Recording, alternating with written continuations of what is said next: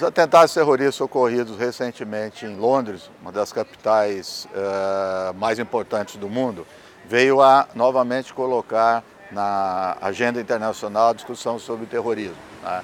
Uh, Paris, anos atrás, Londres, Madrid também já foi é, objeto de ataque. Né? Então, sempre que acontece isso, é claro, é uma capital europeia, isso chama muita atenção. E ao chamar atenção, aparecem algumas narrativas, algumas interpretações que eu considero completamente equivocadas. A primeira delas é associar os atentados terroristas à religião, especificamente ao islamismo.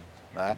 Quer dizer, esses jovens que cometem os atentados normalmente fazem uma saudação a Alá e daí a conexão ao, ao terrorismo, né? ao terrorismo islâmico. Né? A segunda é que a Europa é um objeto de ataque, né, que o terrorismo é, visa é, preferencialmente a Europa, Estados Unidos, ou seja, o, o mundo ocidental. E uma terceira questão é como combater o terrorismo. Né? Quer dizer, se levanta as medidas é, repressivas, né? então se fala em liberdade de expressão, liberdade do uso das redes, né?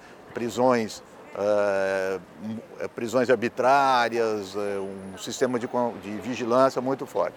Primeira questão que cabe dizer que o, esses que são associados ao, ao, ao Islã né, são os menos religiosos. Né?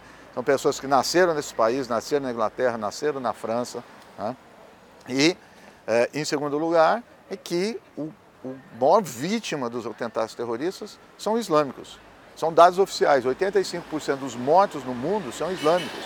Né? São os países do Oriente Médio né? e da África que são normalmente atacados por essas organizações. Então não é o Ocidente que apenas está em ataque, está em ataque o Ocidente, né? mas o ataque é muito maior em outros lugares, são milhares de, de pessoas mortas. Né? E esses lugares onde tem o terrorismo é o lugar onde tem guerra, né? é onde esses países ocidentais entraram em guerra. A terceira questão é a repressão. Né? Quer dizer, tenta-se combater isso com repressão. O terrorismo gosta de situações radicais, ele não suporta a liberdade. Né? Então, por que fazer a repressão? A repressão, na verdade, é um instrumento, é uma armadilha para reprimir movimentos sociais.